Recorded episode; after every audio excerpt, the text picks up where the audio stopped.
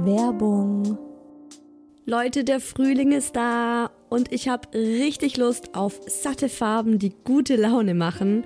Und da kommt's wie gerufen, dass IKEA der Möbelserie Smostad ein buntes Update gegeben hat. Denn ab sofort gibt es viele neue Farben für die Fronten und Griffe der Smostad-Möbel. Smostad, vielleicht erinnert ihr euch, ich habe es schon ein paar Mal hier im Podcast erwähnt, das ist die beliebte Möbelserie, die mit dem Kind mitwächst. Also von der Komplettlösung fürs Babyzimmer mit Wickeltisch kann man das dann später umfunktionieren, den Wickeltisch zum Schreibtisch und so weiter. Also Smostad ist wirklich vom Babyalter bis zum Teenageralter hin geeignet. Und wenn man mal wieder frischen Wind im Kinderzimmer haben will, kann man dann zum Beispiel einfach die Farbe der Griffe von weiß zu orange oder gelb oder rosa oder grün ändern und zack, schon sieht das alles wieder ganz neu und fresh aus und man muss jetzt nicht groß irgendwie neue Möbel kaufen. IKEA hat stark darauf geachtet, dass die neuen Farben mit den anderen Möbeln gut harmonieren und sie sich gut miteinander kombinieren lassen. Und es ist wirklich für jedes Kindesalter die passende Farbe dabei. Und es gibt auch noch ein paar coole neue Accessoires für die Smostad-Serie, wie zum Beispiel die Box Jettebjörn für mehr Stauraum, Organizer für Schubladen oder die cleveren Haken LED Head. Ich stehe ja total auf bunte Kinderzimmer und wenn es euch genauso geht, schaut mal rein bei IKEA, egal ob online oder im Store. Ich habe euch den Link zur Smostad-Serie auch wie immer in die Shownotes gepackt. Werbung Ende. Mama, Shilindia, Mama, yes, aber Fufu. Hallo und willkommen bei Hi Baby, dem Mama Podcast. Mama, ich habe dich lieb. So schön, dass ihr zuhört heute bei Teil 5 meines Autismus-Specials hier im Hi Baby Podcast, wo es gerade sieben Tage lang jeden Tag eine neue Folge rund um das Thema Autismus gibt. Heute hört ihr Julia im Interview. Julia ist 45, hat drei Kinder und ihr jüngster Sohn Mick ist acht Jahre alt und Autist. Julia erzählt, wann ihr auffiel, dass Mick anders ist, wie der Diagnoseprozess ablief und wie ihr Alltag generell so ist. Ihr erfahrt, warum Mick fast ausschließlich selbstgenähte Kleidung von einer Näherin trägt, warum Mick gerade zu Hause ist und nicht in die Schule geht, wie er eigentlich sollte. Also das Thema Schule ist noch ein großer Punkt in unserem Gespräch was Julia den Alltag erleichtert und warum sie gerade Spendengelder für einen Assistenzhund für Mick sammelt also generell, was so ein Assistenzhund bei AutistInnen bewirken kann und warum der gerade für die ganze Familie ein Strohhalm ist, an den sie sich klammern. Es ist auch wieder ein sehr ehrliches und sehr tiefgreifendes Gespräch über das Thema Autismus und ja, Abenteuer, Familienalltag mit Autismus. Ich wünsche euch eine gute, aufschlussreiche Zeit mit diesem Interview, das mal wieder zeigt, Autismus, eine Bezeichnung, Millionen Facetten. Hallo Julia, super schön, dass du dir Zeit genommen hast, heute bei mir im Hi Baby Podcast zu sein, bei meinem Autismus Special. Ja, freut mich total, dass ähm, ich mal ein bisschen auch zur Aufklärung mit beitragen kann, weil es so, das ist ja ein Spektrum und das ist echt divers und bei jedem ein bisschen anders, aber die Grundsachen sind ganz ähnlich und leider gibt es in der Gesellschaft, wie wir immer wieder feststellen, einfach viel, viel, viel zu wenig Aufklärung. Wenn ich dazu gleich noch was sagen darf, ganz ehrlich, ich habe davor mich auch nicht mit Autismus beschäftigt. Also ja. natürlich, ich will nämlich immer auch dieses äh, Verständnis für andere ist mir auch immer ganz wichtig. Naja, wenn man sich nicht damit beschäftigt, dann äh, muss man quasi sich erkundigen oder informieren, aber viele wissen das nicht. Also ich lasse das denen noch nicht mal an, der Gesellschaft teilweise. Ne? Es gibt ganz viele andere Punkte, wo wir gerade anecken und so weiter im System, in der Gesellschaft. Verstehe ich. Ich hatte davor auch keine Berührungspunkte mit Autismus und ich dachte davor auch immer, Autisten sind diese ganz in sich gekehrten, ruhigen Menschen, äh, die einfach, die man immer so anstupsen möchte, so hey, ne, so guck mich mal an, die einen nicht angucken, die nicht so interagieren, die vor allem einfach so ruhig ähm, vor zurückwippend äh, Klötze in einer Reihe aufreihen. So.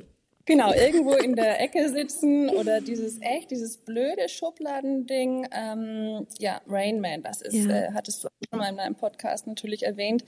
Da sind einfach viele Vorurteile, ähm, leider, leider, leider. Aber es gibt auch viele Sachen, auch ich erlebe das in der Familie leider, in meiner Familie, die andere Familie von meinem Mann, ist da ganz anders. Ähm, die haben, da kommen dann schon echt für mich oder für uns verletzende Kommentare. Ja, der sieht doch ganz normal aus. Also der ist doch alles prima. Oder das verwechselt sich doch, jetzt lass doch mal und so weiter. Ja, ja. Und das finde ich echt krass. Oder die, eine Sozialpädagogin, wir haben hier äh, in der Nähe so ein Malatelier, da war der Mick mal mit seiner Schwester und ähm, dann fragten die mich mal, wieso kommt er denn nicht mehr und so weiter. Habe ich gesagt, naja, das ist so frei, freies Malen, das ist ganz schön, aber der mag eher Vorgaben und so weiter. Und wir sind ins Gespräch gekommen, bis ich irgendwann so beiläufig erwähnt habe, naja, er ist einfach Autist. Und dann meinte die doch wirklich zu mir, ja, also ich bin Sozialpädagogin, das würde ich sehen. Mm, schön. Oh, danke, danke dafür. Dann, dann werde ich die Diagnose gleich mal wieder verbrennen. Das ist super. Ja, das, genau. Vielen Dank da, für diese für diese Aufklärung. Ne? Ja, es kommt es kommt ich so viel mich dann Bullshit. so geärgert habe, so geärgert habe über mich selber, weil ich kam in diesen Rechtfertigungsmodus. Also Mhm. vielleicht kennt ihr das. Also dann habe ich versucht zu erklären, warum er autistisch ist.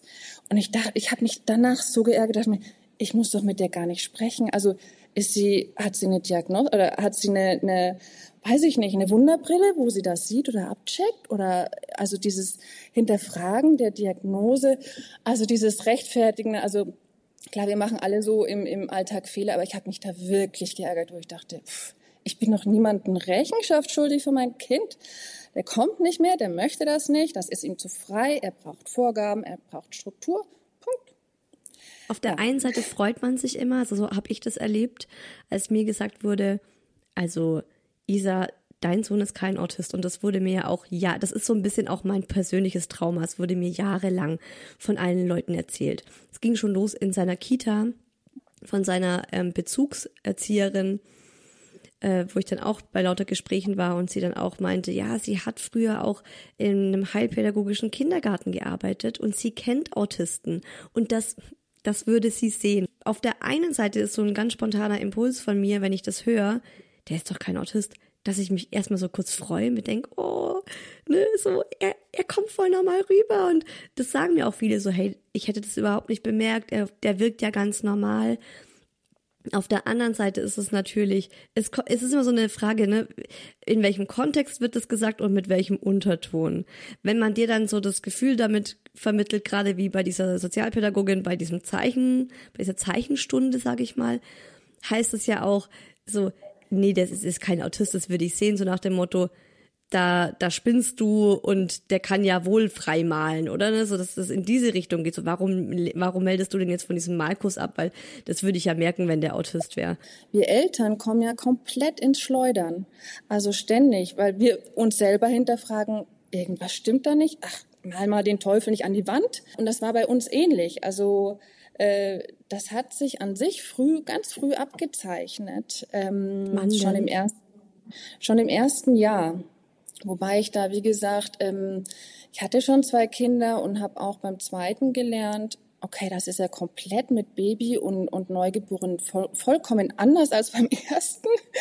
ähm, und dann machst du dir beim dritten dann auch keine, okay, der ist halt dann wieder anders, ne? Also das lernt man ja irgendwie. Wie ist denn der Altersunterschied? Kannst du das nochmal schnell sagen von deinen drei Ja. Kindern? Also der Mick ist jetzt acht, geht in die zweite Klasse und seine größere Schwester, die ist zwölf, geht in die siebte Klasse und der äh, Teenie-Bruder ist 15 und geht in die zehnte Klasse. Ja, Hat also, zwei ganz spannende Zeit. Ja, ähm, genau. Also, äh, wo war ich kurz? Du hast immer Ähm, gedacht, der ist halt genau. auch anders, genauso wie das, äh, das, das zweite Kind anders war als das erste. So, und hast Genau. dann auch, aber was waren die Dinge, wo du dann gedacht hast, mh, man hat ja so hat dieses sich- ungute ja, das Bauchgefühl. Hat irgendwie durchgezogen. Also der war eigentlich ein komplett gechilltes Baby, muss ich echt sagen. Ähm, hat er aber zum Beispiel immer Augenkontakt. Augenkontakt ist auch immer, ja, der schaut einem doch in die, in die Augen, auch jetzt noch, ne? Ja, aber es ist nicht jeder Rainman. Ähm, und äh, also er hatte im ersten Jahr dieses ganze Babygebrabbel, was wir alle so kennen, la la la, bla bla, wenn die so selber üben vor sich hin, ne, das kennen kennen kennen ja alle. Ähm, das hat er einfach nicht gemacht. Also äh, er hat geweint, gelacht und war zufrieden oder nicht zufrieden.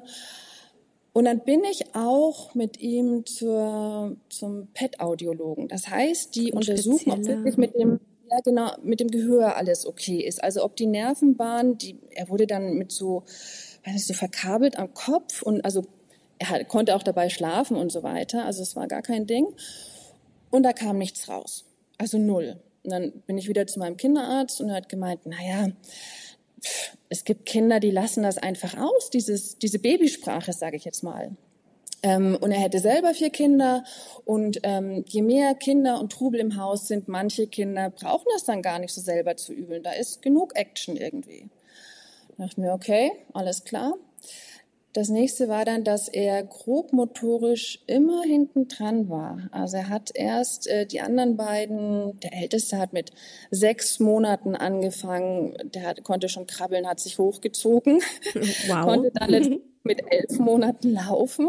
also viel schneller. früher, ja, total schnell. Und ähm, meine Tochter dann mit zwölf Monaten laufen. So und äh, der Mick war einfach,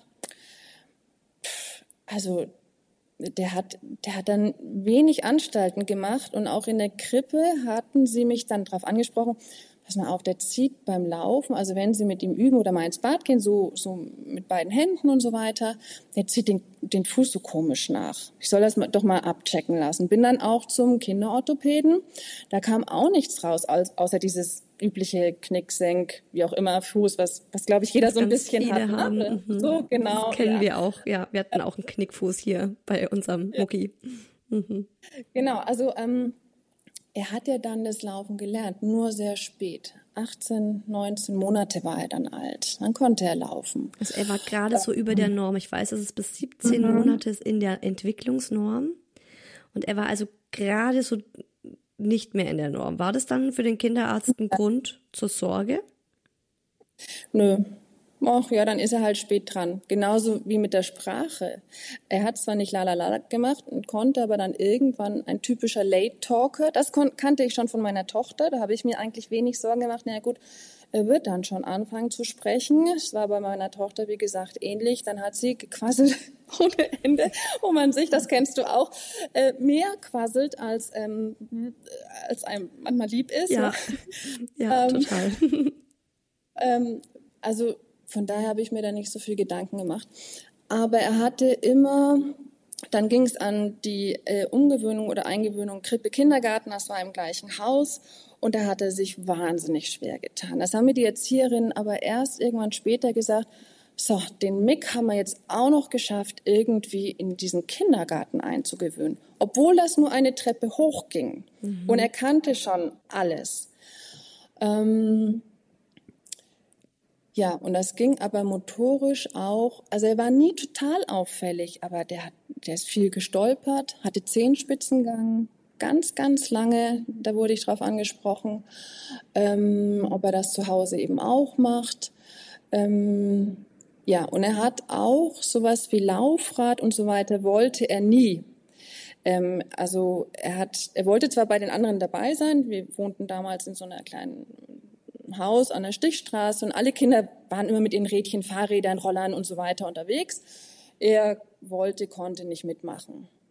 Ähm, hat er dann zugeschaut oder hat er für sich was anderes zugeschaut. gemacht? Wir haben dann, weil wir das, ähm, weil ich später vielleicht auch noch mal zu unseren Hilfsmitteln was äh, sage oder wieso wir zum Unbedingt. Beispiel mhm. auf die Idee kommen quasi mit einem Hund.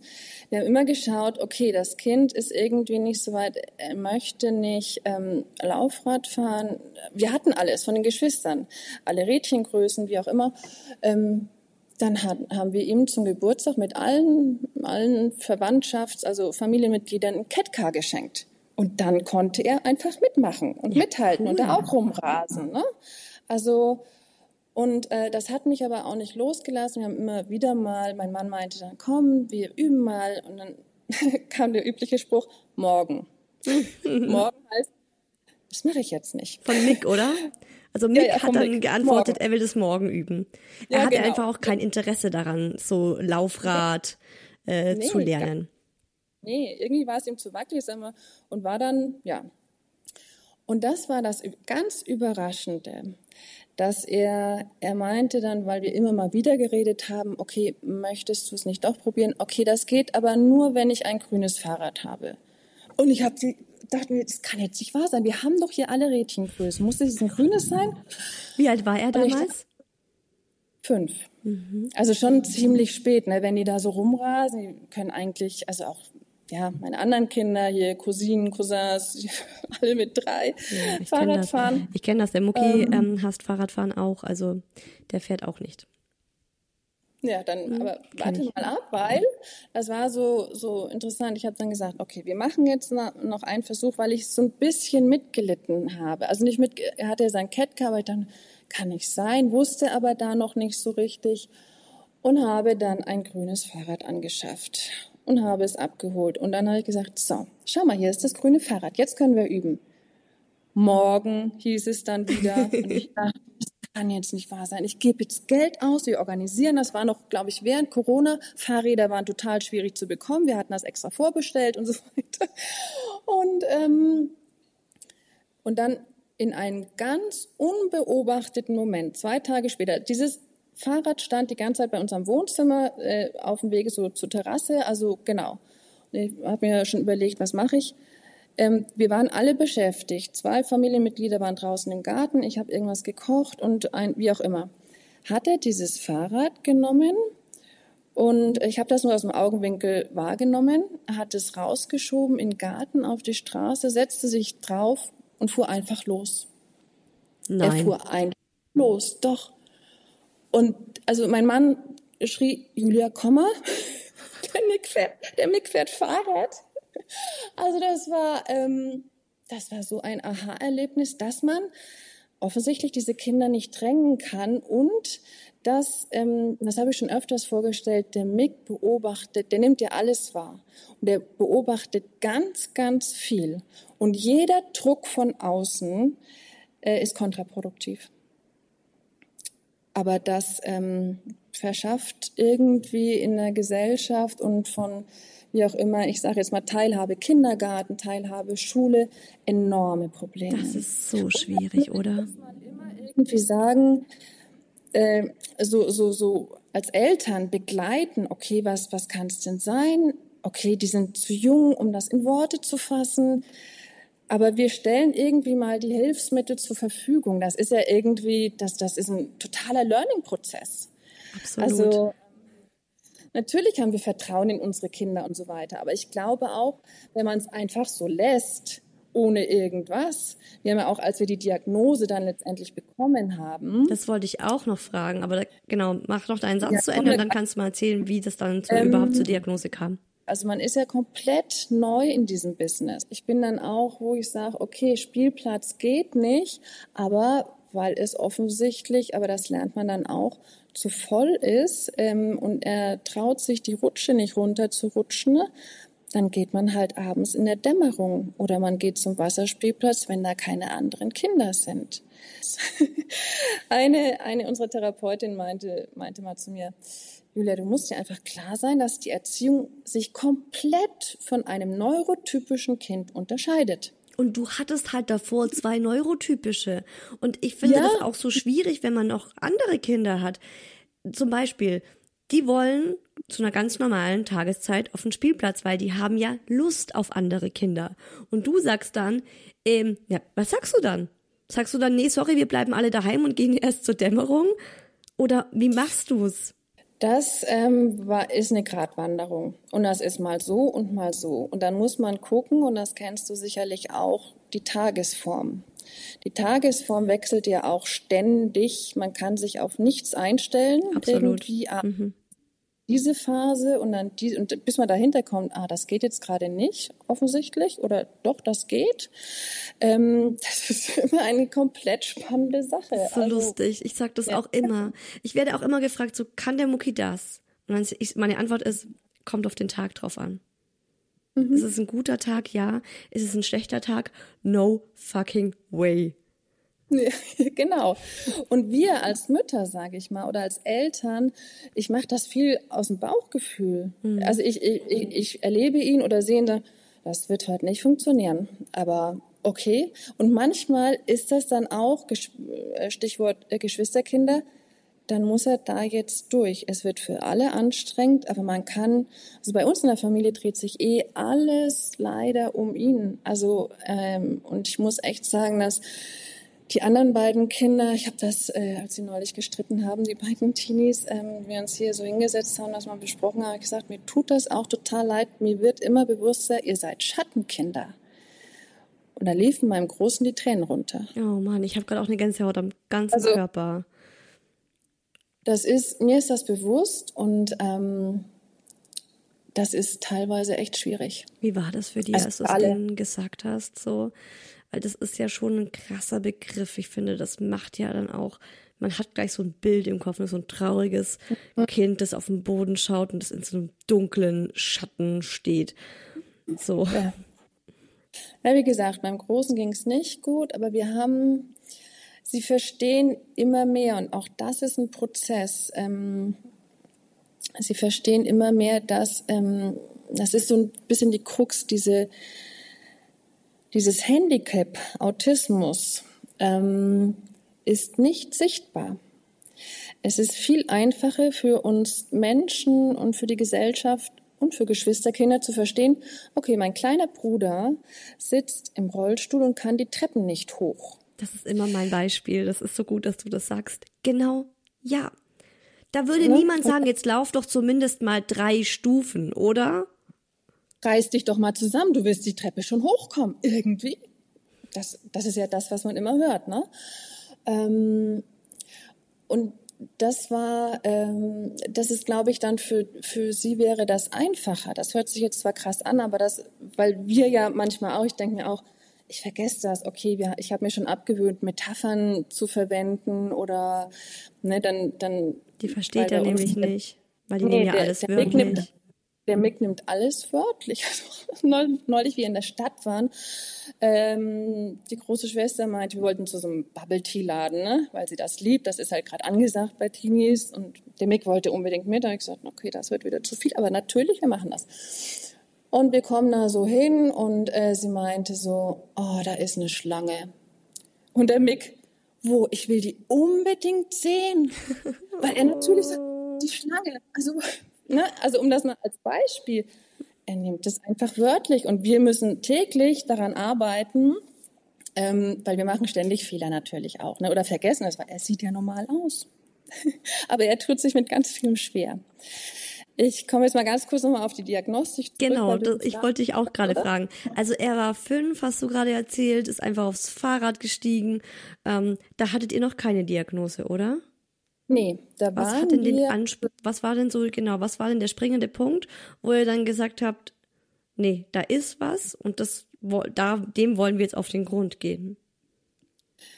er wollte absolut immer nicht in den Kindergarten. Obwohl er da, da schon in der Krippe war, er hatte da eine, äh, zwei Freundinnen und äh, er wollte nicht hin. Und ich habe das auch, dann gibt's ja die U-Untersuchung beim Kinderarzt und habe das auch gesagt, das ist ein täglicher Kampf oder auch mit ihm nochmal zum Einkaufen zu gehen. Ich brauche für abends kurz was und wollte mit ihm dann nochmal los. Dann habe ich anderthalb Stunden für diesen Weg gebraucht. Also habe ich da alles mitgeht oder was war das Problem? ja, geht nicht mit, äh, weigert sich. Und ich dachte da immer noch so, okay, sag mal, ist das jetzt Trotzphase, ist ein bisschen spät und ich kann ihn doch jetzt nicht die ganze Zeit tragen und so weiter. Ähm, ja, das habe ich dann bei ich weiß es nicht, nicht mehr die Nummer der U-Untersuchung, habe ich das alles unserem Kinderarzt gesagt, da stimmt irgendwas und äh, Zehenspitzengang und was weiß ich. Jedenfalls hat der uns ans SPZ verwiesen. Sozialpädiatrisches Sozial Zentrum. Genau, genau, ja. Und ähm, da waren wir dann auch. Ähm, also Fragezeichen einfach Entwicklungsverzögerung, Verzögerung, ne? Fragezeichen, Abklärung. Und äh, bei uns war das während der Corona-Zeit. Und das war quasi online, wo die. Wie alt war Mick da? Ja, fünf, viereinhalb, fünf. Sowas in der, in der Richtung, genau. Ja. Ja, genau. Er ist jetzt gerade acht geworden. Genau, das war so vor zwei Jahren. Fünf muss er gewesen sein, genau. Mhm. Und ähm, ja, da kam an sich, um das abzukürzen, nicht viel raus. Also nee, keine Anzeichen. Klar ist es auffällig, dass er immer sein gleiches Besteck nehmen musste, sonst ist er ausgerastet. Das fand der eine Arzt dann schon, hab da bei der Nachgeburt was noch für Auffälligkeiten, aber letztendlich kam nichts dabei raus. Keine Anzeichen. Ich, ich kannte mich ehrlich gesagt zu dem Zeitpunkt auch nicht aus mit Tests oder Diagnostik. Ich wollte dann, okay, dann gehe ich zum SPZ, die sind ja Experten dort, ne? Ähm, nee, wir wurden online befragt und äh, mit dem Mick wurde sich auch unterhalten. Ähm, genau, dann waren also wir noch keine einmal, Diagnose. Nee, keine Diagnose, außer, ja, nö, nö. Also ich habe ja noch diesen Ausdruck, war also kein Anzeichen, Autismus und so weiter. ähm, kann sein, entwicklungsverzögert. Und wir sollten, Empfehlung, eine Spieltherapie machen. Was ist eine Spieltherapie? Das habe ich mich auch gefragt. Ich weiß es bis heute nicht so richtig. ich gesagt habe, okay, ja, klar, der baut gerne auf und auch seine Autos, auch in Reihen, dieses typische, oder er spielt ja dann nicht wirklich. Aber zu dem Zeitpunkt hat er, hat die große Schwester mit ihm noch viel gespielt. Und die hat ihm einfach auch immer gesagt, also sie hat damals mit, mit Puppen gespielt, ähm, die hat ihn, eigentlich war das die beste Therapie, was du so einem Kind äh, geben kannst. Okay, die Puppe macht jetzt das, du musst das und das sagen und wie auch immer. Die hat ihn quasi die ganze, mir ist das nicht aufgefallen. Sie hat ihn Erst angeleitet. Sie, ja, sie hat ihn angeleitet. Ansonsten ähm, konnte, hat er ganz viel aufgebaut, spielte aber nicht wirklich damit auch, ne? Ähm, aber das fällt, ne, also es sind drei Kinder, dann, ja gut, dann hat er halt wieder irgendwas anderes gemacht oder so, das ist mir da, als wir dann wirklich befragt wurden bei dem ADI. Genau, also was, was war denn dann? SPZ war unauffällig, ihr seid wieder nach Hause gefahren. Könnte man sich genau. jetzt auch eigentlich sagen, gut, ich hatte, ich hatte lauter Hirngespinste, ich schlag's mir jetzt aus dem Kopf, ich habe ein ganz normales Kind, Halleluja, ne? Party, äh, wir sind alle glücklich. Aber er ist ja jetzt doch diagnostiziert. Was ist passiert? Ja, genau. Es ist äh, passiert, dass wir dann diese Spieltherapie angefangen haben. Da hat man dann immer so fünf Stunden, ob die, das mit der Therapeutin passt und, so, und dann noch ein Elterngespräch, bevor man das wirklich dann weitermacht. Ne? Und ich war da immer mit dabei, weil er, er, ich konnte nie bei irgendwas weggehen. Das war schon immer so. Er, ich musste immer dabei sein, sonst hätte er nichts gemacht und wie auch immer. Auch das ist ja auffällig. Ne? Also ja, und dann haben, haben mein Mann und ich beschlossen, also diese Spieltherapie, was, was soll das sein? Kompletter Blödsinn. Haben gesagt, das machen wir jetzt mal, das lassen wir mal, das ist ein Termin und was soll das bringen? Und bin dann, weil mir das keine Ruhe gelassen hat, weil es ja trotzdem die weiteren Auffälligkeiten gab, ähm, bin ich äh, nee, davor war, habe ich mit dem Kindergarten gesprochen. Ähm, und da kannten wir eine Erzieherin recht gut, weil das war unsere Nachbarin. Die kannte auch den Mick besser, weil sie ihn auch zu Hause, also im Garten mal gesehen hat und so. Und habe gesagt, du, irgendwie habe ich so eine Vermutung, wenn man mal googelt so, ich habe so eine Vermutung irgendwie, dass irgendwas mit dem Nick nicht stimmt. Habt ihr auch irgendwas? Also ihr habt so viele Kinder im Kindergarten und Krippe, ne? Äh, weil ich habe Angst, dass ich irgendwie so Hirngespinste habe. Ne? Und dann meinte sie so, ich darf das eigentlich nicht sagen, weil wir sind ein Kindergarten, wir dürfen noch nicht mal Verdachts- oder Vermutungen aussprechen. Warum eigentlich um, nicht? Das wäre so hilfreich. Eigentlich, sie hat aber gesagt, aber unter uns, wir kennen uns ja, wir denken, es geht in Richtung Autismus. Und das hattest du dir damals auch schon gedacht oder hattest du das ja, noch gar nicht auf dem ja. Schirm? Doch, das ist das, was ich gegoogelt habe. Ich dachte nur immer so, ich mal hier den Teufel an die Wand. Also das ist wie auch immer. Dann habe ich eben auf dieser Autismus-Kultur-Website, da gibt es so einen Mini-Test, so okay, ist vielleicht, also das ist keine Diagnostik, aber um sich mal so selber einzuschätzen.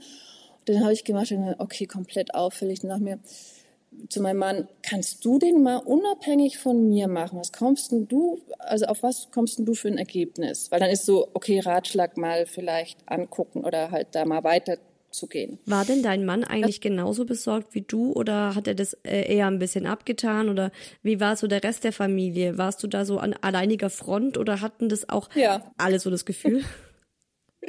Ja, nee, alleiniger Front. Natürlich ist es irgendwie äh, komisch bisschen oder vieles, aber ehrlich gesagt ist, ähm, habe ich mich da mehr drum gekümmert. Ja, ja. Aber er hat den Test ausgefüllt. Er hat den auch gemacht, Ja, oder ja. dein Mann? Ja, natürlich, genau. Und hab, war, ist auch mit allem einverstanden gewesen. Okay, SPZ brauchst du ja auch immer, ne? Nee, nee, komm, lass mir abklären und dann auch. Und dann habe ich mich, nachdem ich mit der Kindergärtnerin gesprochen habe und die mich quasi bestätigt hatte in dem, was wir auch dachten, dass es in die Richtung Autismus geben könnte, da habe ich gesagt, okay, ich gehe zu Outcome, zum Autismus-Kompetenzzentrum Oberbayern, habe dann Beratungstermin vereinbart, also ich alleine, Weil bei deinem Kind. Mann, bei deinem Mann kam ja auch de, das Testergebnis. Dein Mann hat ja auch diesen Online-Test gemacht und war auch auffällig, oder? Für Mick. Ja. Okay. Mhm. Genau. Ich war aber trotzdem immer noch verunsichert durch das SPZ, weil da war ja keine Anzeichen von das sind ja die äh, Autismus. Fachleute. Ja, ja. Das sind ja die Total, Fachleute. Total. Und dann äh, war ich dann, diese waren total nett und hilfreich. Ich habe dann mal erzählt und diese ganzen, was mir im Kopf, was der Kindergarten sagt, dass immer das SPZ nichts rausgekommen ist und ob ich irgendwie vielleicht, wie auch immer. Und dann haben die mich äh, dahingehend beraten, dass es eine standardisierte Diagnostik gibt, der sogenannte Goldstandard. Ähm, und haben mir auch die richtigen Adressen genannt. Also neben der, ich sage jetzt mal Heckscher Klinik hier in München, machen das noch, ich glaube, ich hatte drei oder vier Adressen von Praxen, weil die Heckscher Klinik noch längere Wartezeiten hatte. Psychiatrische Kinder- und Jugendpraxen sind es dann, die das äh, genau. diagnostizieren. Mhm. Ja, Und da seid ihr dann Und hin? Das, genau, weil ich gemeint, ich weiß gar nicht, an wen ich mich wenden soll und hatte dann eben hab gesagt, und dann habe ich mir das angeschaut und habe die auch am Telefon gefragt, ich möchte eine Diagnostik nach Goldstandard Autismus, aber eigentlich eine Ausschlussdiagnostik.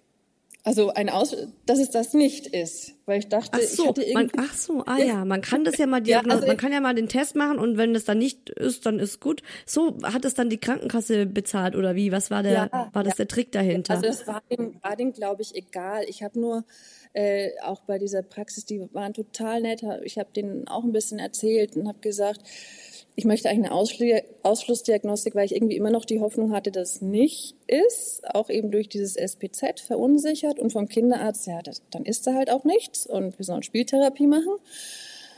Ähm, und dann haben wir aber, und die haben dann ganz normal, weil die hatten ja die Auffälligkeiten, das konnte ich vom Kinderarzt mitbringen und dann, äh, ne, wenn du eine Überweisung hast und so weiter, ist das gar kein Ding.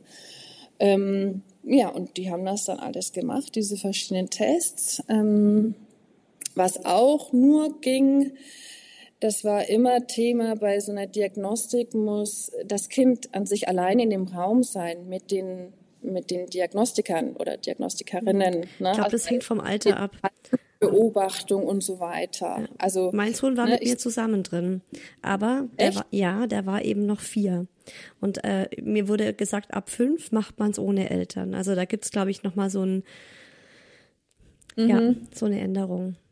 Okay. Okay. Und das war schwierig für mich, ohne dich zu sein. Das war, war schwierig, der hat sich immer an mich geklammert und äh, weil das war alles fremd, alles unbekannt. Also, der wusste, also ne, fremde Menschen, wieso, was soll der da tun? Du hast auch zu mir gesagt, du hast eine Theorie oder eine Vermutung, warum Mick auch immer noch so äh, stark an dir oder nicht an dir klammert, warum du so eine ganz wichtige Bezugsperson für Mick bist. Das ist vielleicht auch nochmal spannend, dass du das nochmal erzählst. Ja, das, ich komme gleich dazu, weil ähm, ja, Äh, nur ganz kurz, also das Ergebnis dieser Diagnostik, und da ist Verhaltensbeobachtung, ganz viele Fragebögen, äh, der Kindergarten, die haben telefoniert, die haben also diese ganzen Eltern alles gemacht nach dem Goldstandard und ähm, das Befundgespräch äh, war so, okay, also das zieht sich hier durch wie ein roter Faden. er ist ganz klar Autismus und das war auch nicht mit erst irgendwie v, v also Verdacht, sondern G, direkt G, gesichert. Drin. Das ist gar keine Mittendrin Frage. Erst lustig, bei uns genau gleich. Also, mhm. also das äh, und irgendwie. Wie war das ähm, denn für dich? Was also als du die Diagnose bekommen hast, was war das für ein Gefühl? Ehrlich gesagt Erleichterung, und irgendwie dachte ich es mir, auch, auch wenn ich mit dem Ansatz hin bin, ich möchte eigentlich, eigentlich eine Ausschlussdiagnose, das ist es hoffentlich nicht. Und irgendwie dachte ich die ganze Zeit, dass dieses Bauchgefühl von Müttern oder ich weiß es nicht. Okay, also es hat mich überhaupt nicht überrascht. Äh, du hattest mir erzählt im Vorgespräch, warum du denkst, dass Mick äh, ja so, eine, so einen starken Bezug zu dir hat. Inzwischen glaube ich, damals haben die gesagt, dass es, ähm, weil bei Autismus gehen ganz viele Komorbiditäten oder es ist nicht unüblich, dass die noch andere, ich sage jetzt mal, ich hasse das Wort, aber Störungen haben. Bei ihm ist es äh, Angststörungen, Trennungsangst, ähm, ja, Genau, das auf jeden Fall. Inzwischen glaube ich, weil ich immer wieder die Erfahrung mache, dass er mich als Hilfsmittel nimmt. Also eh, ich kenne die Trigger, ich weiß, wie eine Umgebung zu sein hat, dass man vieles ausschalten kann. Und da komme ich zu diesen Dingen, ich glaube, also ähm, Autismus an sich, das habe ich ja auch gelernt, die Diagnose stellt nicht die Behinderung dar oder das Handicap von jemandem, sondern erst die Auswirkungen. Es gibt Menschen, die sind Autisten, aber die haben dadurch keine Behinderung im Leben, an der Teilhabe des Lebens. Also, und ich habe immer wieder feststellen müssen, wenn die Umgebung passt, merkt man das Handicap nicht an. Also zum Beispiel Familienmitglieder hier, also weitere ja. Familie. Ja, aber der ist doch hier bei irgendwelchen Geburtstagsfeiern zu Hause, ist der doch ganz normal. Gesagt. Weil die ja, Umgebung passt. Aber die Umgebung passt. Und wenn ich sage, wenn er einen Tag hat, wo die sensorischen Probleme sehr, sehr schwer wiegen, ähm, so wie am Sonntag, mussten zur, zur Ladestation gehen, das Auto holen, gesagt, kann, es geht mit den Socken, er wollte die partout nicht an, anziehen und, und fragte, kann ich barfuß gehen? Und ich so, naja, es sind 15 Grad, es ist nicht so, aber dann mach. Dann schauen die Leute zwar, aber dann passt die, also man muss es so ein bisschen das passend machen. Und dafür glaube habe ich, glaube ich, dass ich das, das meiste Gespür habe, manchmal auch aus dem Bauchgefühl her so zu, zu agieren. Das ist in ganz vielen Bereichen so. Und du gibst ihm einfach ähm, diese Sicherheit, oder? Und er weiß, genau. wenn die Mama dabei ist, dann geht's mir besser, weil die auch guckt. Oder? Weil du dann vielleicht auch im Voraus direkt äh, Dinge mhm. auch rausfilterst oder abfachst, äh, abfängst, abschwächst oder so. Abfederst, abfederst ja, genau. genau. Ja, genau, abfederst. Ähm, und das ist die zweite Bezugsperson hier innerhalb der Familie, ist nicht mein Mann, sondern die große Schwester, weil die schon so viel mit ihm gemacht hat, also auch als sie noch, noch jünger waren. Ähm, und ein ganz tolles Beispiel ist, also ich kann zwar nicht weggehen oder wie auch immer, hat eben diese Angststörung auch nicht in einem Raum bleiben zu können, ähm, was glaube ich alles durch, wenn man es krass sieht, Traumata von früher ähm, ähm, herrühren. Das habe ich auch gelesen, dass sich negative Sachen so krass einbrennen und die wieder wegzubekommen. Das heißt, da müssen wir früher irgendwie Fehler gemacht haben, er kann, wir arbeiten seit anderthalb Jahren dran, er kann auf die Toilette gehen, theoretisch, aber er braucht jemanden dabei. Inzwischen sind wir aber so, dass nur die Tür offen bleibt. Die geht hier direkt komischerweise von der Küche ab, aber ne, daran arbeiten wir. Aber das sind krasse Sachen, ähm, aber die ja, muss man einfach so hinnehmen. Jetzt ist ja Mick in der Schule.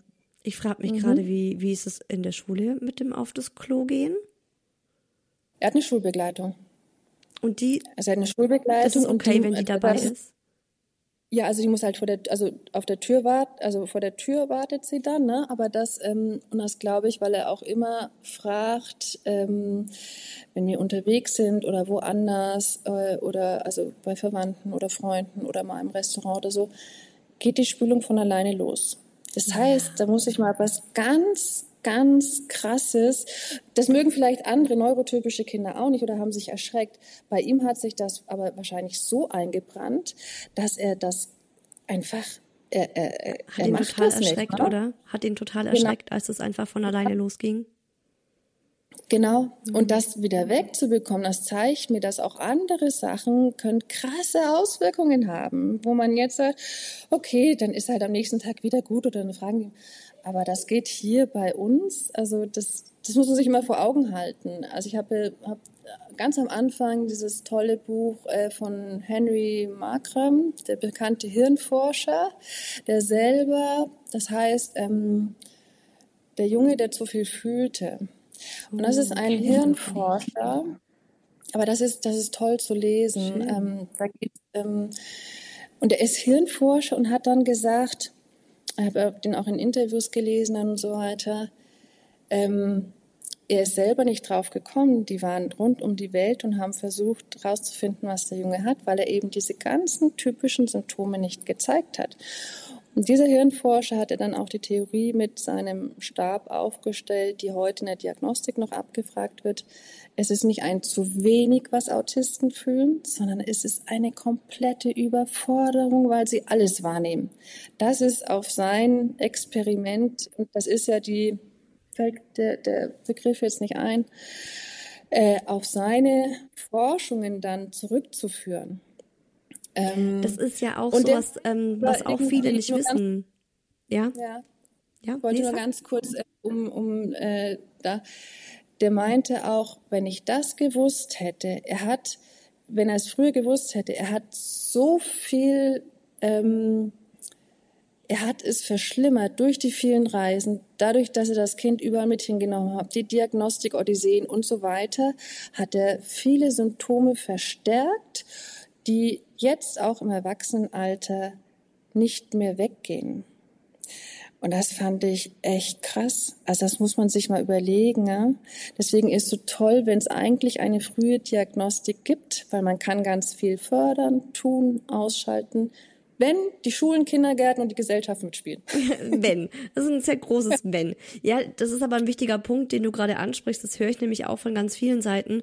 Man denkt ja oft, ähm, Autisten sind nicht empathisch und haben nicht so eine soziale Bindung und sowas, denen ist alles scheißegal. Und ähm, wir haben jetzt ja auch ganz viele Beispiele im, im Bekanntenkreis, wo es heißt, die haben, die spüren Emotionen eins zu eins und die fühlen eins zu eins mit. Und wenn die Filme anschauen, zum Beispiel so emotionale Disney-Filme, dann nimmt es die so mit, als würde, würde bei ihnen selbst gerade äh, der Papa sterben bei Simba und äh, Mufasa, ne, König der Löwen. Dann sind die genauso erschüttert, als wäre der eigene Papa tot oder äh, dass Emotionen einfach dass sie das nicht filtern können oder da keinen keinen Schutzwand davor haben. Das finde ich auch nochmal ganz wichtig, weil das ist ja auch was, was man so gar nicht so typisch kennt. Zum Beispiel bei dem Mucki war das so, das ist lustigerweise auch heute Morgen der Fall gewesen, dass wenn er Musik hört, die sehr emotional ist oder so rührselig, fängt er an zu heulen. Spieluhren.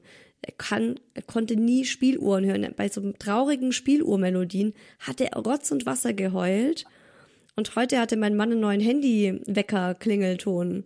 Und es war so ein ganz ruhiges Plätschern und so ding, ding, ding, ding, ne?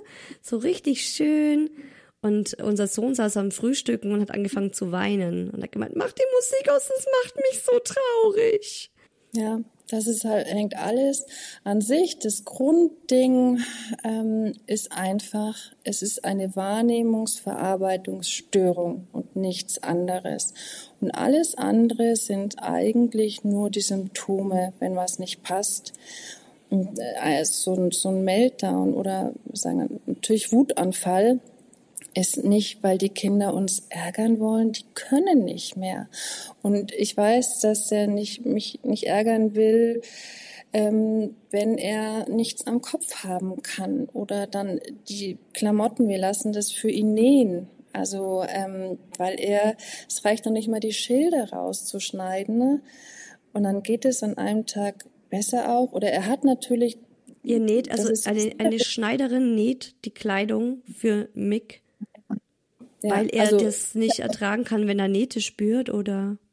Ja, also die, oder das dann genau so passt kann die Bündchen gehen nicht. Also ich habe dann auch schon, weil er wünscht sich manchmal, oh komm, ich möchte das gerade Minecraft oder Pokémon, weil er es in der Schule gehört hat oder irgendwas mit Fußball. Okay, dann kaufe ich ihm das, weil ich immer denke, und dann kommt fast wieder, so wie früher, morgen. morgen. Morgen ziehst du an. Das geht heute nicht. Morgen. Ach man, genau. das ist oder so süß, wenn man merkt, er will, er will und er kann aber gerade nicht. Ja, und ich sage dann schon immer, okay, ziehst du es wirklich an, weil man gibt Geld aus. Ähm, oder jetzt auch die Umgewöhnung mit Schuhen. Also er hat den ganzen Sommer nur diese grünen Crocs angehabt, nichts anderes. Und er wollte zwischendurch auch so andere Badeschlappen und so. Die stehen unbenutzt im Ding. Ich sage dann schon immer, oder wenn dann, okay, der hat genau ein Paar Schuhe, aber er zieht keinen anderen an.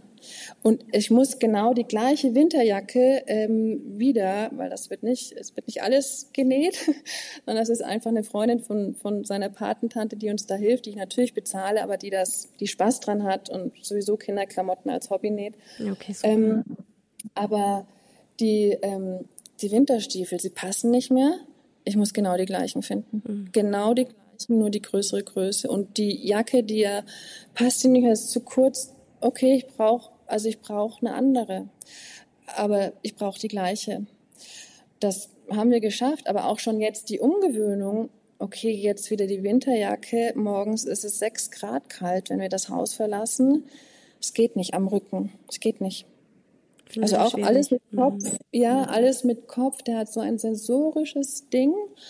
Ähm, Haare waschen, Riesendrama die gesamte Familie anderthalb Stunden damit beschäftigt, das irgendwie hinzubekommen, wenn das mit Schaum sein soll, was ab und zu sein muss. Ähm, wir hatten es zwischendurch schon mal geschafft. Er war in seinem Leben bisher zweimal beim Friseur. Ähm, Ansonsten schneidest du oder?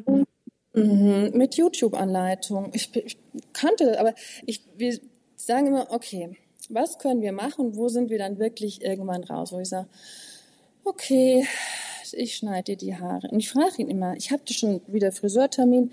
Nee, es geht, ich kann da nicht hin. Ähm, gesagt, soll ich dir die Haare schneiden? Okay. Ja. Und dann macht er mit. Wenn ja. er selbstbestimmt Ja sagt, dann macht er auch mit. Ja. Aber auch davor hatte ich ihn gefragt, könnt ihr zum Friseur gehen, die Haare? Und er sagte, die fallen mir ins Gesicht oder wie auch immer. Ich sehe dann, ich, willst du zum Friseur? Mhm eine Woche später, weil man kriegt ja dann nicht direkt am gleichen Tag. Das würde ich mir manchmal wünschen. Okay, jetzt ist die Gelegenheit. Jetzt ist Friseur. ein guter Tag. Jetzt wird's gehen. Heute ist er. Tag. ja. Er sagt es. Okay, können wir einfach direkt gehen, weil dann wird es vielleicht funktionieren. genau. Oh Mann, an also, alle Friseure, die gerade zuhören, bietet spezielle Autismus Haarschneidetermine an. Und wenn man anruft und dann irgendwie das Codewort sagt, äh, es geht um Autismus, dann kriegen die vielleicht genau in dem Moment äh, noch so einen Spezialtermin, den man noch so reindrückt. Das wäre so cool, ne? Das denke ich mir auch oft, dass man so, ja, eine inklusive Gesellschaft, die das einfach schafft, so dafür Raum zu lassen. Es würde so viel Stress ersparen, auch mal an der Kasse, dass man, bei uns sind auch mal so Schlangen, dass wenn wir an der Schlange stehen mhm. müssen, nicht die Schlange im Aquarium, das ist für ihn einfach mhm. ähm, in 98 Prozent der Fällen kaum auszuhalten, dieses Warten. Und dann denke ich mir auch manchmal, oh Mann, wenn ich nicht einfach, es wäre so, es wäre für alle so viel angenehmer, wenn wir mit unseren zwölf Sachen oder so, die wir haben, äh, einfach schnell vor könnten, anstatt da zu warten und ähm, ja, unangenehm für alle Beteiligten. Ja, ich glaube, es kommt viel von der Persön also kommt auf die persönliche Haltung von ganz, äh, von den Menschen an. Man kann manchmal Glück haben ähm, aber sowas wie du jetzt gerade erwähnst, so Supermarkt und so, ich meine in anderen Ländern diese Quiet Hours extra für Autisten oder es gibt ja noch mehr Menschen vielleicht mit, also die, für die sowas gut wäre. Ne? Also ruhige Stunden, wo im Supermarkt äh, das Licht gedimmt wird, es gibt keine laut, also keine lauten Durchsagen, Kein der Scanner Piepen. bei der Kasse genau wird ausgemacht. Ähm, diese ganzen Sachen, äh, sowas gibt's äh, viel in anderen Ländern. Ich bin ähm, mit Inklusion, stehe ich gerade so ein bisschen auf Kriegsfuß hier in Deutschland, Bayern, München. Aber es gibt trotzdem immer wieder ganz viele Menschen, die helfen wollen oder die mehr Verständnis zeigen, als man erwartet. Genau, deswegen muss man auch dann Sachen ja, aufklären ist einfach ganz wichtig. Aufklären. Und das ähm, ist auch so ein Punkt, finde ich. Da kann jetzt auch jeder und jede, die hier zuhört, ähm, das mitdenken und dann vielleicht auch mal einfach so da was anstupsen, egal wo man arbeitet. Vielleicht gibt's ja Möglichkeiten, dass für Menschen, die ein zu viel an Empfindungen und an Reizen ähm, in sich reinlassen, du hast es vorhin übrigens so schön ausgedrückt, dass man denen irgendwie hilft. Also es ist auch zum Beispiel bei uns so ein Ding ne, mit der Klospülung, mit der automatischen. Bei uns ist es die, das Händetrocknen, wenn dieses Gerät angeht, zum Händetrocknen und das ist auf den Flughäfen ist es so, dass man dann ähm, man kann gleichzeitig die Hände waschen und links und rechts davon sind diese Geräte, die dann die Hände trocknen. Da rastet der Mucki auch, äh, das ist für ihn too much, das da kommt er gar nicht drauf klar und er fragt jetzt bei jeder Toilette, bei jeder öffentlichen Toilette, äh, ist ist da dieser dieser Handföhn, Mama. Mhm. Und dann ja. muss ich reingehen und gucken und wenn da ein Handföhn ist, no chance, dann pieselt er halt daneben an den Baum, ne? So. Ja, das kennen wir auch. Dann müssen wir woanders hin. Also das geht halt ja. dann nicht. Aber dann ist man sehr äh, kreativ als Eltern. Man muss kreativ werden. Ich wollte noch von ja. dir wissen, ob Mick eigentlich selbst weiß, dass er Autist ist.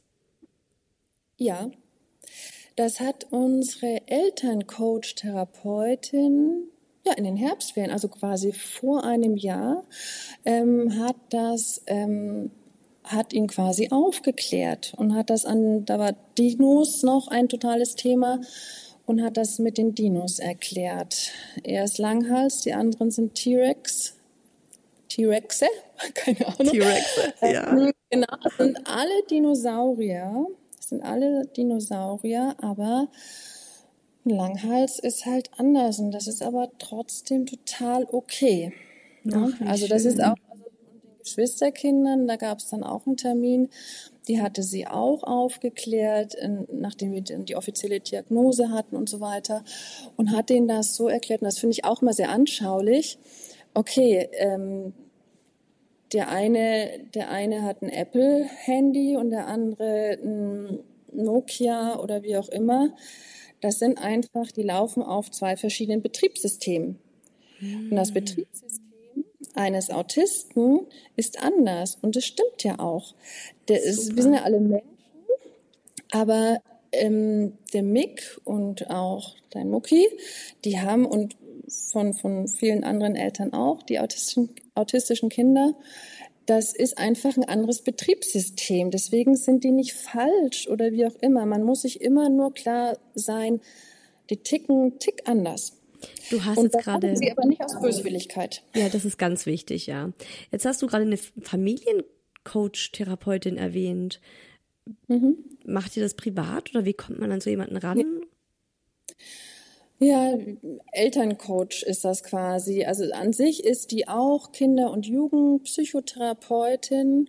Und ich habe das durch meine beste Freundin, die halt in Nürnberg statt in München sitzt, äh, die Ärztin ist, Hausärztin, habe ich gesagt, wir brauchen irgendwie Hilfe und ich finde hier niemanden. Ich finde noch nicht mal überhaupt Therapien ist ja auch ein Thema für sich, bis man da irgendwo drankommt ich brauche irgendwie, wann auch bei der, nach der Diagnose einfach lost so ein bisschen. Okay, was, wie geht das strukturieren mit dem Tagesplan?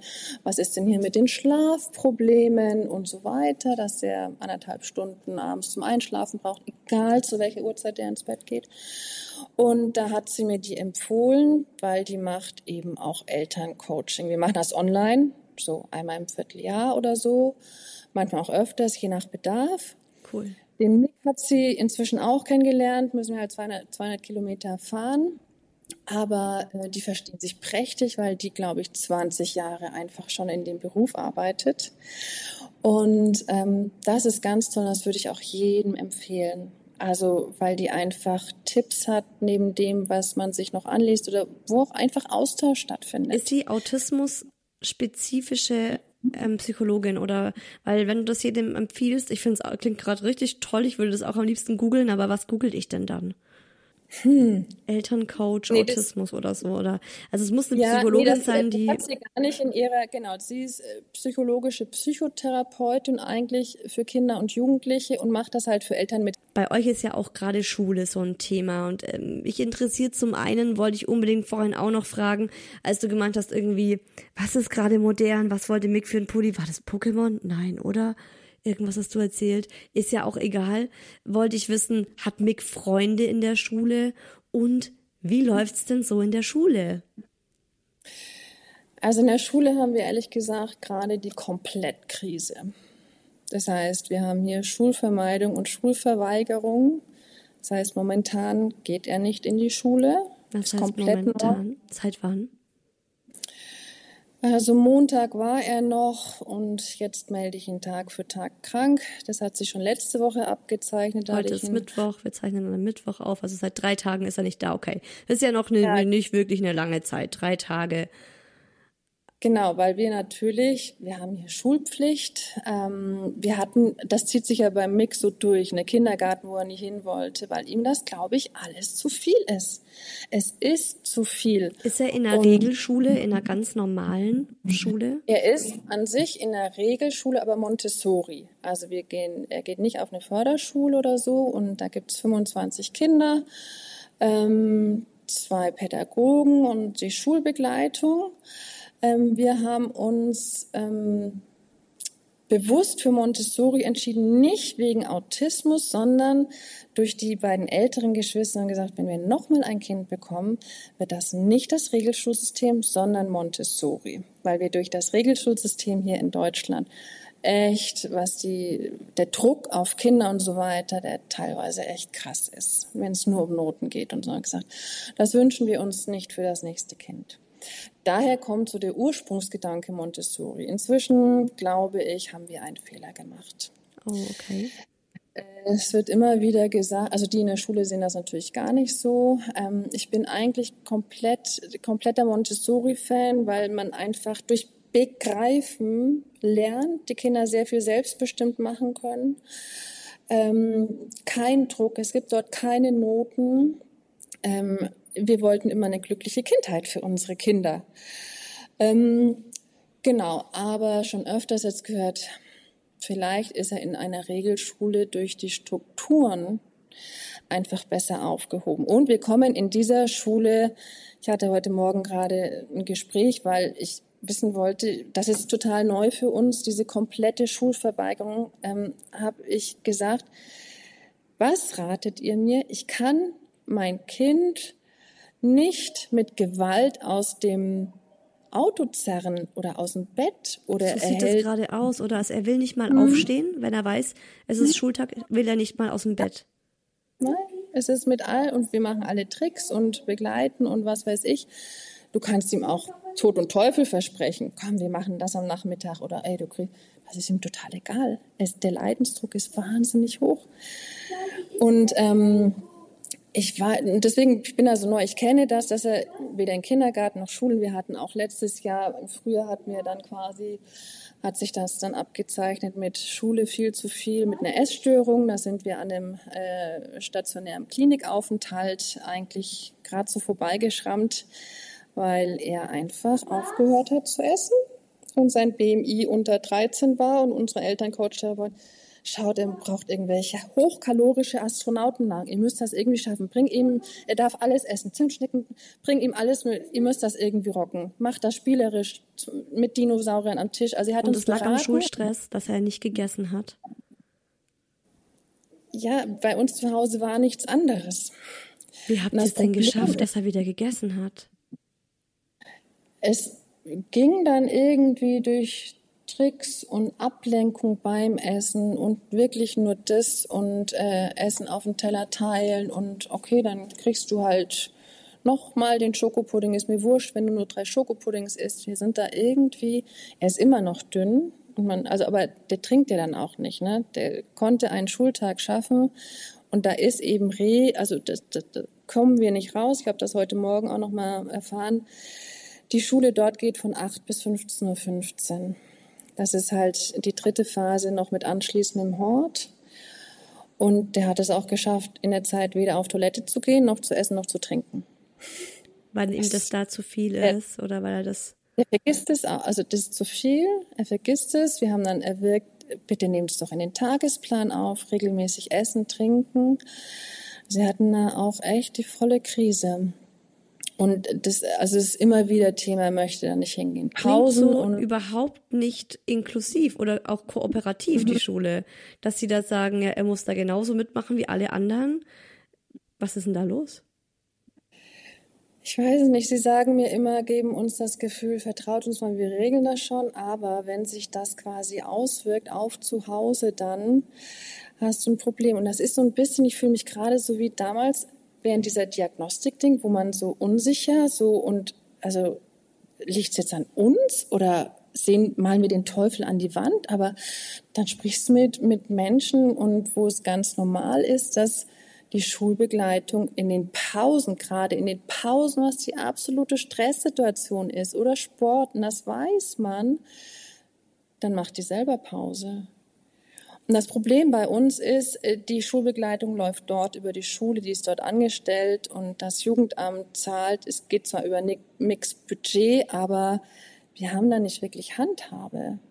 Hat, wir hatten auch dann mit unserer Elterncoach-Therapeutin, die angeboten hat, ich komme in die Schule, dann unsere Diagnostikpraxis, wir können dort mit denen telefonieren. Das haben die alles abgelehnt. Die Schule hat das, das abgelehnt.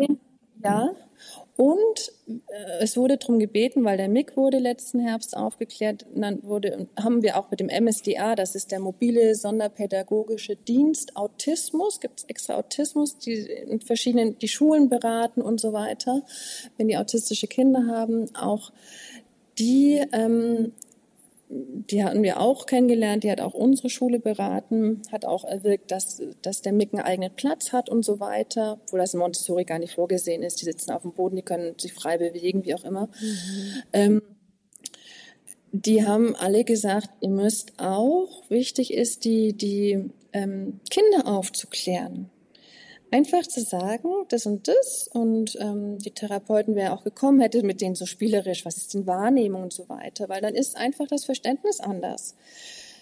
Das haben die abgelehnt. Wie schade. Und wie ist der Stand jetzt gerade bei euch? Mick ist zu Hause und wie sieht die nahe mein Zukunft Gespräch aus? heute das weiß ich nicht. Ich bin total, ich weiß es nicht. Ich bin da heute hin, weil ich um Gespräch, um eine kleine, große Runde gebeten habe. Was mache ich denn jetzt? Äh, ich kann kurz, kurzes Fazit geben. Naja, der MIG nutzt ja aus quasi, wenn er so einen Spielraum sieht, zu Hause zu bleiben. Wir müssen da halt quasi durchgreifen und wir sollen uns doch einfach, also das Problem liegt bei uns zu Hause. Das ist das Fazit, das ich aus diesem Termin mitnehme. Sie glauben, Mick nutzt das aus. Mhm. Also ja, ja, Sie unterstellen ihm das so böswilliges Verhalten. Ja, und dass wir als Eltern, es ist unsere Aufgabe, das Kind in die Schule zu bringen. Und wenn wir das nicht schaffen, sollten wir uns doch an eine Erziehungsberatungsstelle ähm, wenden. Und ich habe auch nochmal, ich habe Beispiele gesagt, Sommerferien, easy, kein Problem. Und wir waren auch unterwegs und der Tag war gar nicht so strukturiert in den Ferien, wie es vielleicht sonst eigentlich ist. Da war viel ausgeglichener. Die glauben mir nicht, und das höre ich raus, dass ich ihn mit Gewalt aus dem Auto zerre, ihn auf dem Arm dorthin bringe oder dass er ihr regelmäßig ja nach der Schule, Schule Meltdowns hat, seine Geschwister schlägt oder hier Sachen durch die Gegend wirft, dass er, das war wie vor zwei Jahren, hatten wir auch schon mal eine Krise, dass er, wenn wir unterwegs sind, sich, äh, ist mir jetzt wieder zweimal passiert in den letzten drei Wochen, dass er in seiner Verzweiflung dann, wenn er so einen Wutanfall hat, Richtung Straße läuft. Da bleibt mir das Herz stehen. Das, und das wird so hinterfragt. Das ist ja dann euer Problem. Und ich so, mir ist das klar, dass die Schule zu viel ist und dass der nachmittags durch ist, wenn der kommt. Aber diese ganz verstärkten Symptome, das heißt, die Umgebung passt nicht. Das kann mir keiner erzählen, dass das jetzt an zu Hause liegt, sondern dass die Umgebung in der Schule nicht passt. Und ich war eigentlich da, um zu fragen, was können wir tun? Und ist die Möglichkeit, sollen wir ihn jetzt krank schreiben? Braucht ihr einen Attest? Wäre es möglich, nach den Herbstferien mit einer Kurzzeitbeschulung anzufangen, also wieder aufzunehmen, dass überhaupt Schule, mhm, ne? Mir so ist peu à peu einfach mal wieder und da nicht in so einen Teufelskreis kommt, ne? Weil ich habe auch, ich werde dann immer so hingestellt, ich bin so Übermutter oder so. Mhm. Ich habe gar kein Interesse daran, dass er zu Hause ist. Und wie ist jetzt dein, dein eigenes Gefühl? Braucht ihr eine neue Schule? Ich glaube. Ich glaube, weil ich auch gefragt habe, ist das möglich? Kann er die dritte Phase, kann ich ihn um 12.30 Uhr abholen? Es ist zu viel.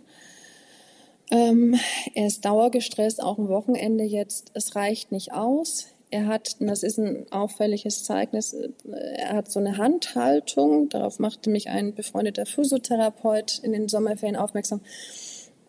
Julia, der ist total gestresst. Und das hat er aber dann nur ab und zu gemacht. Jetzt macht er das dauerhaft. Ich habe heute eine Pädagogin gefragt, das ist ihr auch schon aufgefallen.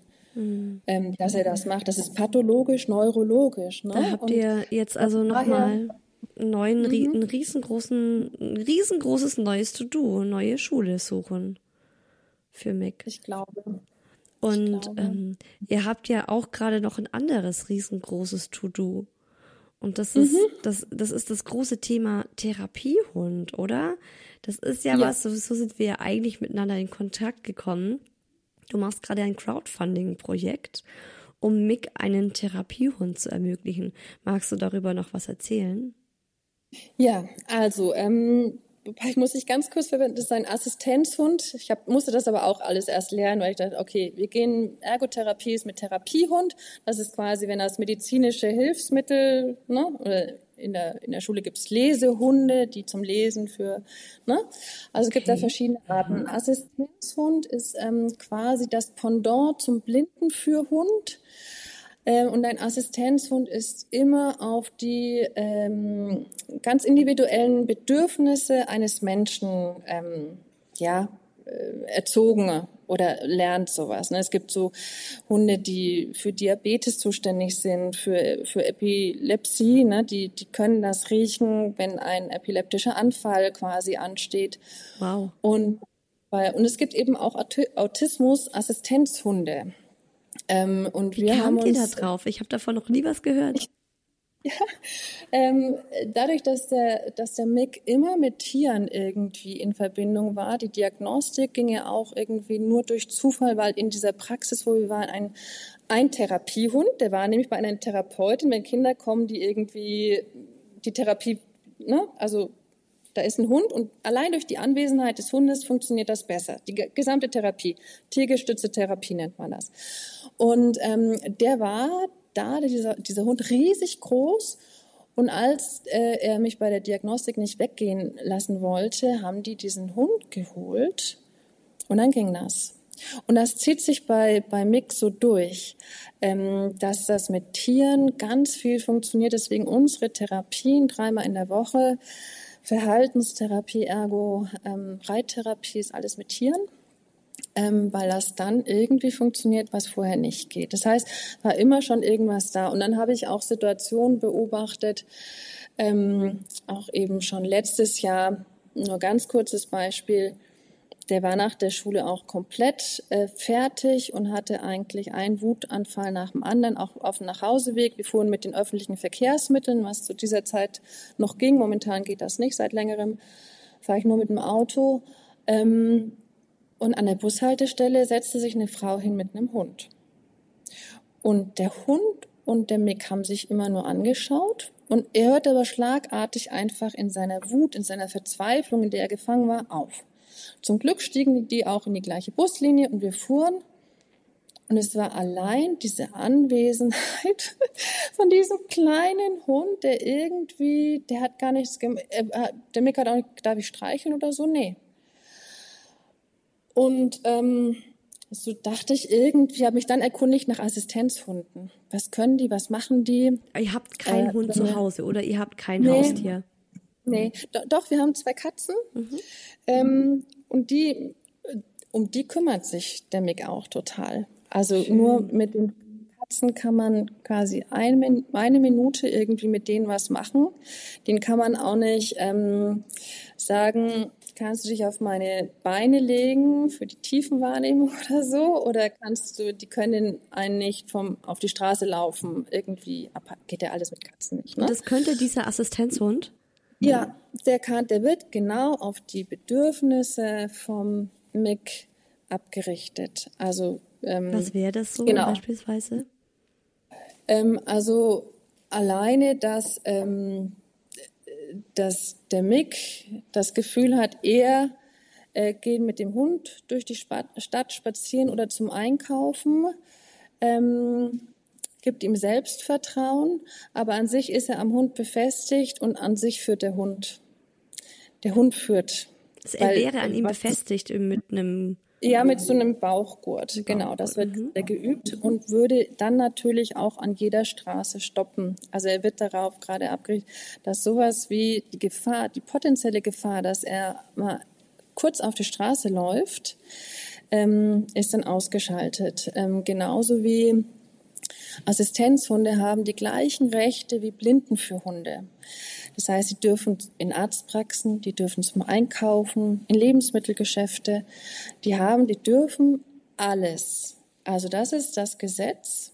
Wird spannend. Sobald die ihre Weste tragen, sind die auch im Dienst, das wissen die dann und erfüllen ihren Job. Das heißt, und die Hunde, die wie geil. Was sind das für Hunde? Was ist ja, das für eine Hunderasse, also die da so, die das so machen können?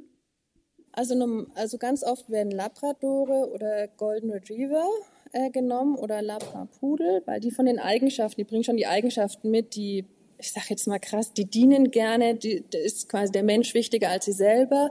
Die haben Spaß auch daran, die, die haben gerne eine Aufgabe. Ne? Wie schön. Und äh, bei uns wird das eine, eine Hündin, Golden Retriever. Ähm, Genau, aber man muss, als ich mich erkundigt habe, das ist so krass irgendwie, weil man immer denkt, wieso kostet das alles so viel Geld? Wie viel ähm, kostet das denn? 35.500 Euro. Ähm, Was, der, Hund, der Hund oder um den Hund auszubilden oder? Ja, um das, um das auszubilden. Also um quasi die Ausbildung. Ne? Also das, die haben den ausgesucht, weil, hat mich auch sehr erstaunt, ungefähr zwei von 50 ähm, Hunden oder jetzt am Golden Retriever eignen sich überhaupt für diesen anspruchsvollen Job. Das heißt, man braucht auch, und deswegen sind wir, weil es gibt auch Assistenzhunde, die in Selbstausbildung ausgebildet werden oder so. Ähm, wir sind, wir haben, wir haben uns an Experten gewandt. Wir haben uns erkundigt, haben gesagt, okay, es gibt verschiedene Hundevereine. Unser ist jetzt oben in Rostock. Ähm, also 800 Kilometer von uns entfernt. Die haben die Expertise, weil wir gesagt haben, das erkundigt haben, gesagt, tut euch das nicht an. Man braucht, man braucht das Fachwissen. Du schraubst dir auch nicht dein eigenes Auto zusammen. Vergiss es einfach. Also es geht nicht mit YouTube-Anleitung. Auch bei diesem Alltag, den der Mick hat, das kriegt ihr nicht unter. Ähm, und den und Hund gibt's schon?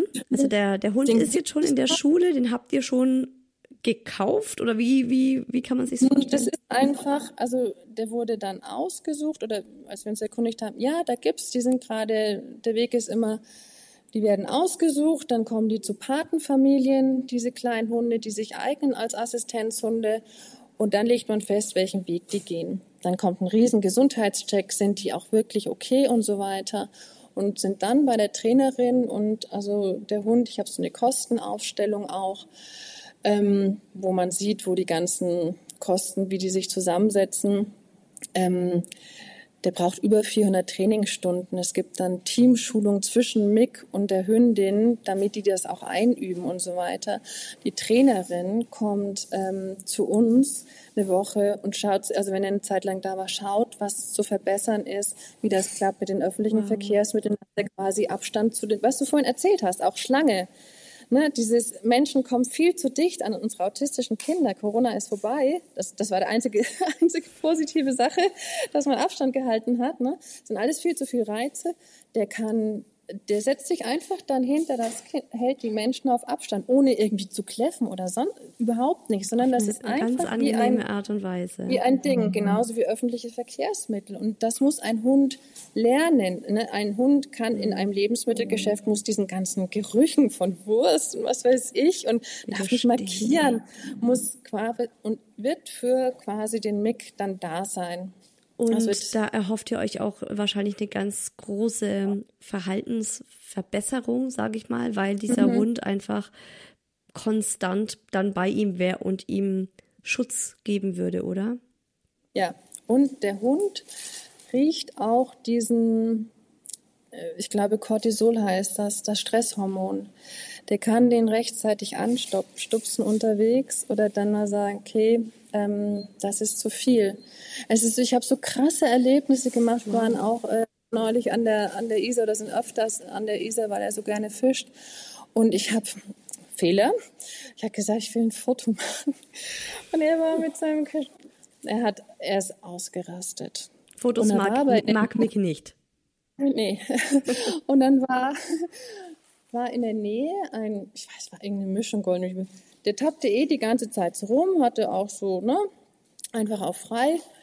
Und als er so austickerte und irgendwie mich bestimmt gesagt, ja, okay, ja, ja, du hast meine Fische verjagt und was weiß ich.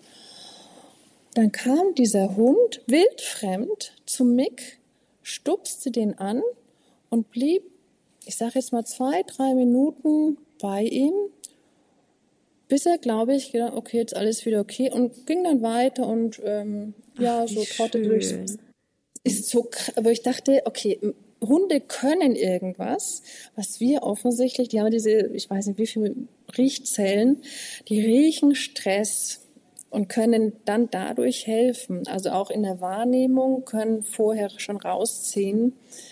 Ähm, ja, Schön. Also ihr macht da gerade auch ein Crowdfunding, um euch diesen Therapiehund überhaupt leisten zu können. Ich werde da Ja. auf jeden Fall den Link in die Shownotes packen. Und ich glaube, wenn jeder Zuhörer oder jede Zuhörerin hier nur zwei Euro spendet, würde, würde das klappen. Vielleicht nochmal so als kleinen Anreiz, weil zwei Euro, es ist einfach weniger als ein Getränk, das man sich mal irgendwo to go beim Bäcker oder einen Kaffee oder so. Weniger als das. Und könnte bei Ja. Mick, könnte bei Mick wirklich ganz, ganz viel bewirken. wäre mega. Ist unser Weg des äh, Hilfsmittels, sage ich mal, ähm, und so ein bisschen Strohhalm, an den wir uns klammern, damit er einfach ähm, teilhaben kann im Leben. Ja. Ich wollte mit einer positiven Frage rausgehen aus diesem Interview. Was sind denn die drei Dinge, die du am meisten an deinem Sohn liebst oder an, an ihm schätzt, wo du sagst, diese drei Eigenschaften, die sind der Hammer?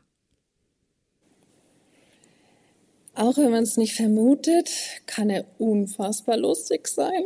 Also er kann, also ähm, er mag nicht ausgelacht zu werden, aber er kann unfassbar lustig sein. Also und er hat Redewendungen, wo du denkst so, was ist das denn jetzt? Okay, also so Situationskomik, das lieben wir. Zudem hat er, das ist wahrscheinlich ein bisschen autismus-spezifisch, ein absolutes Adlerauge. Also zweiter Name, Adlerauge. Ähm, Mick Adlerauge. Mhm, genau.